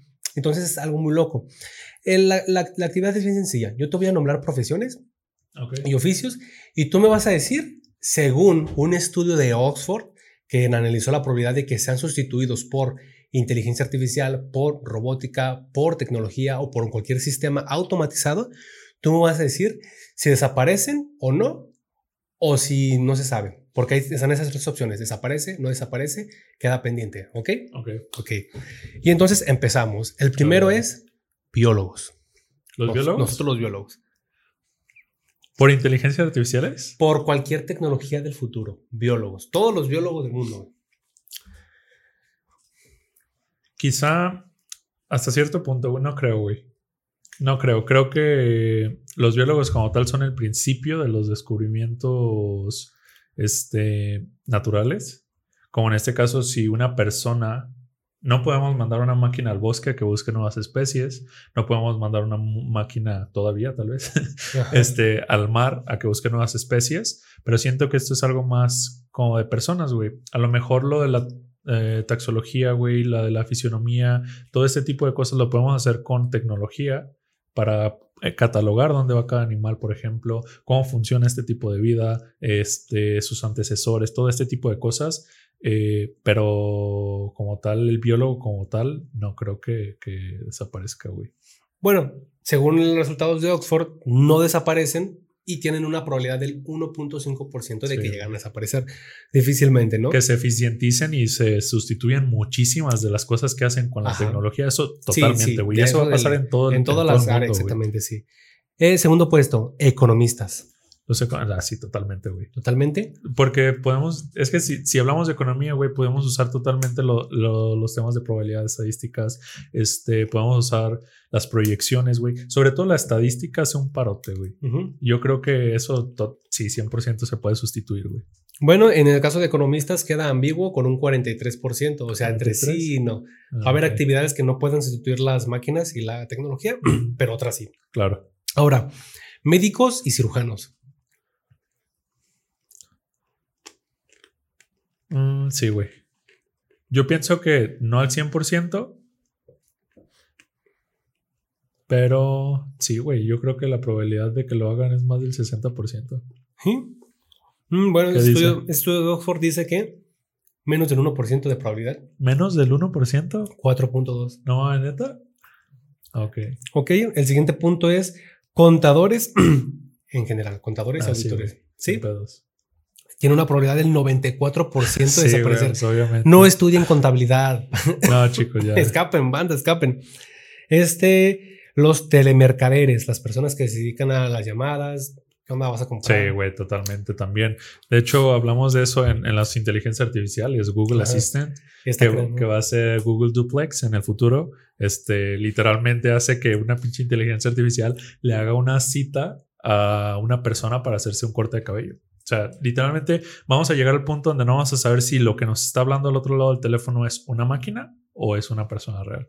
Entonces, sí, totalmente. Eh, 99% de probabilidad de que se aparezca. Sí, güey, pues obviamente. Este, psicólogos. No. Psicólogos tienen una probabilidad de. Bueno, ¿no quiere decir por qué? De- bueno, es que yo creo que el tema de la psique, güey, este, como es tan variable, o sea, literalmente es lo que comentamos, este, un psicoanalista, un psicólogo puede, puede tener una perspectiva de lo que está pasando muy distinta a otra, güey. Ajá, O sea, realmente no es algo objetivo como todas las demás ramas de la ciencia que son eh, duplicables y son comprobables. Bueno, la psicología no es como tal, entonces no creo. Menos del 1%, güey, punto 43%. Sí, güey. El siguiente es epidemiólogos. Epidemiólogos. Sí, güey. Yo pienso que sí, Sí. porque básicamente en lo que se basan son modelos matemáticos y estadísticas, güey. Tienen un 20% de probabilidad de desaparecer. Un poquito bajo, pero. Pero sí es subconsiderable, güey. Ahora, el siguiente, operadores de radio, de que la profesión de operador de radio desaparezca en el futuro. Sí, güey, totalmente. De hecho, ya lo estamos radio. viviendo. Ya nadie, ya nadie escucha radio, güey, qué pedo. Nomás puros señores que trabajan en las mañanas. Mm, sí. 98% desaparecer, güey. Historiadores. ¿Qué hace exactamente un historiador, güey? Investiga, analiza y comprende la historia. Evidentemente, pero en términos más profundos. Está buena esa, ¿eh?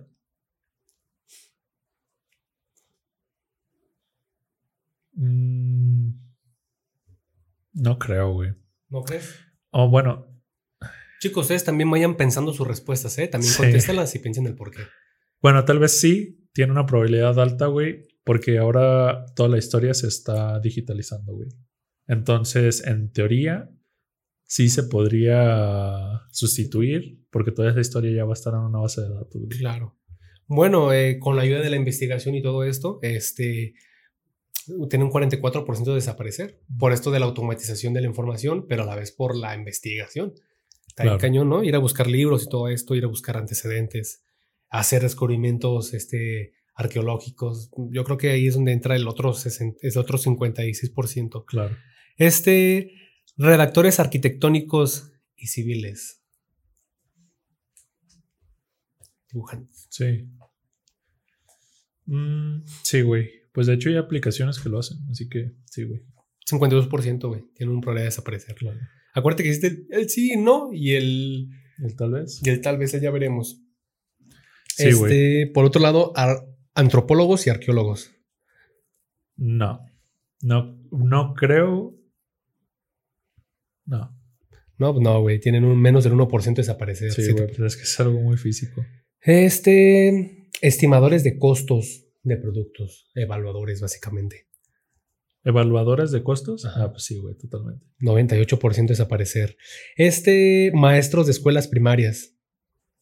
Mm, está buena, güey, posiblemente. ¿Tú crees? Sí, porque, o sea, realmente la, la- es lo mismo que nos, una máquina nos esté dando una clase más eficiente a que un maestro lo haga, güey. Pues no lo sé. Mira, el resultado es menos del 1%. ¿Neta? Sí, güey. Pero porque son niños de primaria, güey. Ah, eran de primaria. Ajá. Entonces, eh, a lo mejor tú lo entenderías, a lo mejor fueran preparatoria. Preparatoria universidad, güey. Ajá. Bueno, sí. Niños de primaria. son- Aunque realmente el hecho de que conserven el, el tema el tema de estudio actual, güey, el modelo educativo actual a mí se me hace muy culero, güey. Sí.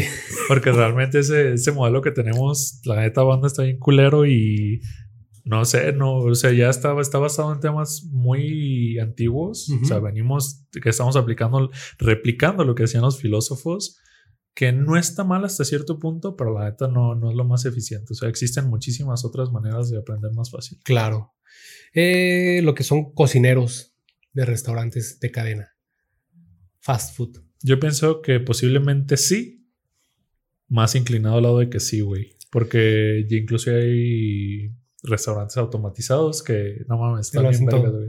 96%, güey. Se cree que en el futuro ya nadie va a preparar comida, güey. Sí, güey. Porque Es- ese, ese, ese restaurante, güey, que te digo, está en Asia. Y es un restaurante que tú llegas, eres atendido por un robot. Es en China, güey. Eres atendido por un robot. Este, y los refrigeradores están controlados con tecnología, con inteligencia artificiales. Y pues todo, todo, todo se maneja automatizado, güey. Todos lo- los robots meten los ingredientes y todo sale automatizado. No, güey. está bien perrón, güey. Lo hablamos en inteligencia artificial. Chequen ese video también. Coach de vida como Carlos Muñoz. Los coaches. No creo, güey. Es que estamos hablando de un tema más emocional, loco. 0%, güey. Pues Sí, no güey. pueden ser sustituidos. O sea, no mames. Este. Los físicos. Los físicos, no, güey. ¿Tú crees en los físicos, no? No, no creo, güey. No, bueno, pues posiblemente en muchas áreas, pero no mames, no, no en todas, güey. Güey, en Netflix sacaron que, que, bueno, en una probabilidad del 10% de que se aparezcan bajita, ¿verdad? Es baja, pero sí es. Pero es alta comparado a, por ejemplo, los biólogos, Sí, güey. que estamos hablando de que, de que lo que la, lo que es este, la astronomía vaya, lo que es mandar gente al espacio, es, es parte de la física, güey. Sí. No de biología, entonces más también muy alto 10%. Que eso sí se puede automatizar, güey.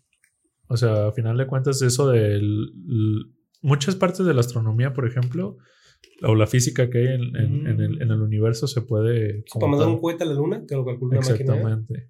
Tienes razón. Lo que es este despachadores, bueno, no despachadores, sino contestadores de teléfonos. Ah, sí, güey. Sí. 100%, güey.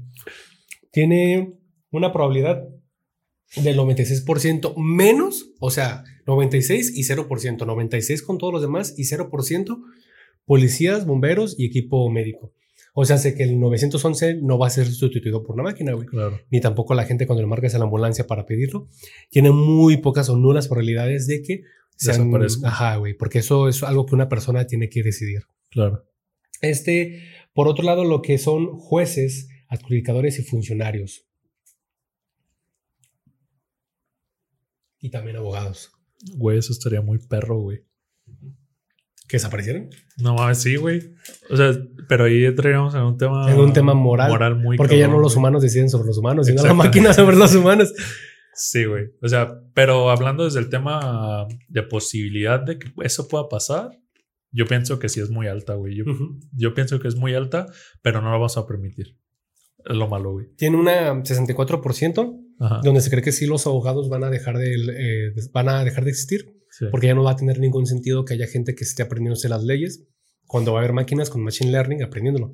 No estudian derecho, banda. Y más eficiente, además, güey. Porque esos, las pinches máquinas sí se van a acordar de todos los malditos. De- ajá, y, y- y lo- Todas, y se lo van a aprender en un minuto, Claro. en segundos. A comparación de un abogado que tal vez no toma en cuenta una y por eso su, su cliente se vaya a la cárcel. Exactamente. Eh, matemáticos, técnicos matemáticos, calculistas, básicamente. Sí. 99%, güey. Sí, güey. pues es que. La madre. Lo que es reparadores de bicicletas. Para los que no sabían, yo me encargo de arreglar bicicletas. Reparador de bicicleta.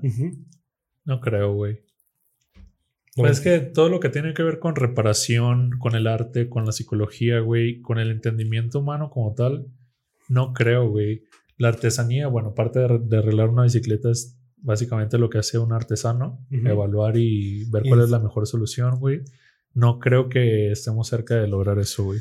Güey, pues ellos sacaron que es 94%. No mames. Güey, pero pues sale más fácil hacer una nueva bici, güey. Sí, mm, no sé, güey. Sí, que compraron un robot que arregla bici, pues sí, güey. es cierto. Y por último, para acabar, bomberos, policías, paramédicos. No, güey. Que, que, haya muchísima tecnología para estos, para estos aspectos, güey. No lo dudo, pero no, güey. Eso yo creo que es irreemplazable. Ajá, 17%, güey. Sí, es, un verguero, güey. Sí, es un verguero. Sí, estoy completamente de acuerdo, pero yo pienso que va a haber, fíjate, güey, ya hablándonos de unas chaquetas mentales, que va a haber policía robótica. Yo también lo pienso, pero que no va a haber pura policía robótica. O sea, yo pienso que el quien tome las órdenes va a ser un humano y diga, pues está bien, mátalo. Y un robot va a tener una puntería y una eficacia mucho más alta que la de una persona. Pero un robot es muy difícil que tome una decisión eh, moralmente correcta, porque un robot va, va a tomar la mejor decisión con base en su información, pero el robot no tiene emociones, no recapacita. Si el robot se equivoca y mató a una persona que no tenía que morir, que se descubrió que en el fondo era inocente, pero lo mató por la información que tenía en ese momento, no va a sentir culpa. Se va a pagar. el escenario también, güey. O sea, el escenario en el que, en el que posiblemente este robot esté evaluando la situación sea muy distinto a lo que realmente está pasando. Claro que sí. Y bueno, pues este fue este capítulo de la semana. sí, banda. Este, nos faltaron varios temas, son importantes también, como el tema de las energías. Hay muchas, muchas energías, este, tanto renovables como no renovables, que son el futuro. Este, a lo mejor y lo hablamos después en, en las noticias en la página, así que vayan a seguirnos. De todos modos, les voy a dejar toda la información este, aquí abajo en la descripción. Les voy a dejar también los links a lo que sería todo este tipo de energías. Sobre todo, a mí me, mis tres puntos más importantes es la tecnología, la, la, comida o la salud y la alimentación, por ejemplo, la astrología. Y bueno, y el cuarto sería la tecnología. ¿Qué? Astronomía, güey. Ah, astronomía. Astronomía es el tarot. es cierto, es cierto. astronomía. Sí, entonces les voy a dejar toda la información de todos modos para que vayan a checarla. Está muy interesante. Y pues bueno, esto fue supongo que todo. Este, muchas gracias si llegaron hasta este punto del video. Muchas gracias a la gente que nos sigue. Muchas gracias a la gente que reacciona a los videos y que todo el tiempo nos está viendo. Un abrazo y ¿quieres agregar algo? Muchísimas gracias, chicos. Este, pues aprovechando, quiero decirte que te amo, Tania. Cuídate. Excelente semana. Ah. ¿Qué, güey? Yo soy un hombre enamorado. No, bueno. Está bien. Muchas gracias, banda. Que estén muy bien. Hasta luego.